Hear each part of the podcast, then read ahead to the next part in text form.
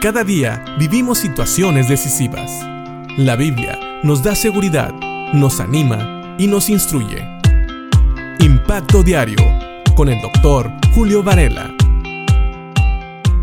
Santiago explica en el primer capítulo de su carta, en el versículo 21, que es necesario desechar toda la inmundicia, todo lo malo, todo lo sucio de nuestras vidas y recibir la palabra de Dios para poder vivir vidas que le agradan a Dios.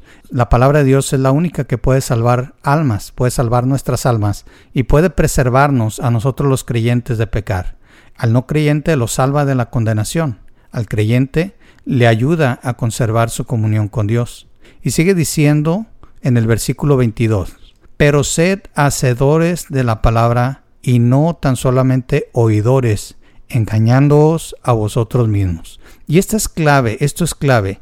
La palabra de Dios no está aquí solamente para que la leamos, no está aquí solamente para que la memoricemos, no está aquí solamente para hacernos eruditos de ella, conocedores de ella, sino hacedores de la palabra. Una persona que conoce la palabra de Dios, pero no la vive, es una persona que no sabe realmente para qué Dios nos ha dejado su palabra. Por eso dice aquí que seamos hacedores de la palabra y no tan solamente oidores. Ahora, ¿por qué dice oidores? Tenemos que recordar que en estos tiempos donde Santiago está escribiendo, no mucha gente tenía la palabra de Dios en sus casas como la tenemos nosotros hoy. Muchos de ellos escuchaban las escrituras en las sinagogas o en las iglesias donde se reunían los creyentes, y era el único lugar donde la escuchaban.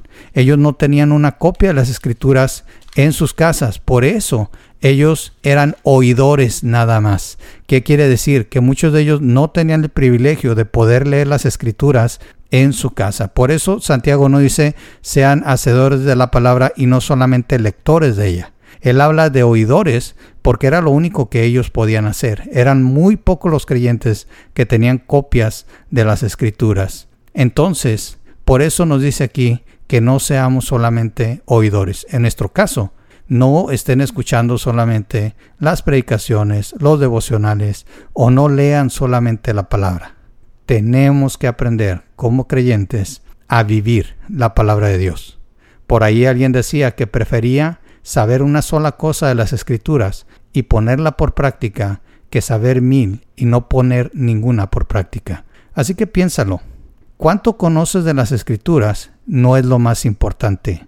Lo más importante es cuánto vives de las escrituras, porque como dice aquí, si no las estás viviendo, entonces te estás engañando a ti mismo.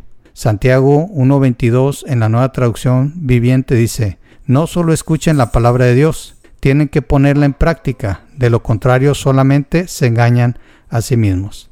Así que no te engañes a ti mismo. No pienses que eres un buen creyente solamente porque lees o escuchas la palabra de Dios. Un verdadero creyente va a vivir la palabra de Dios, va a caminar obedeciendo la palabra de Dios. Un verdadero creyente va a reflejar la palabra de Dios con su vida. Piensa en esto. ¿Eres tú un creyente que está viviendo la palabra o eres un creyente que se está engañando a sí mismo? Piénsalo. Que Dios te bendiga.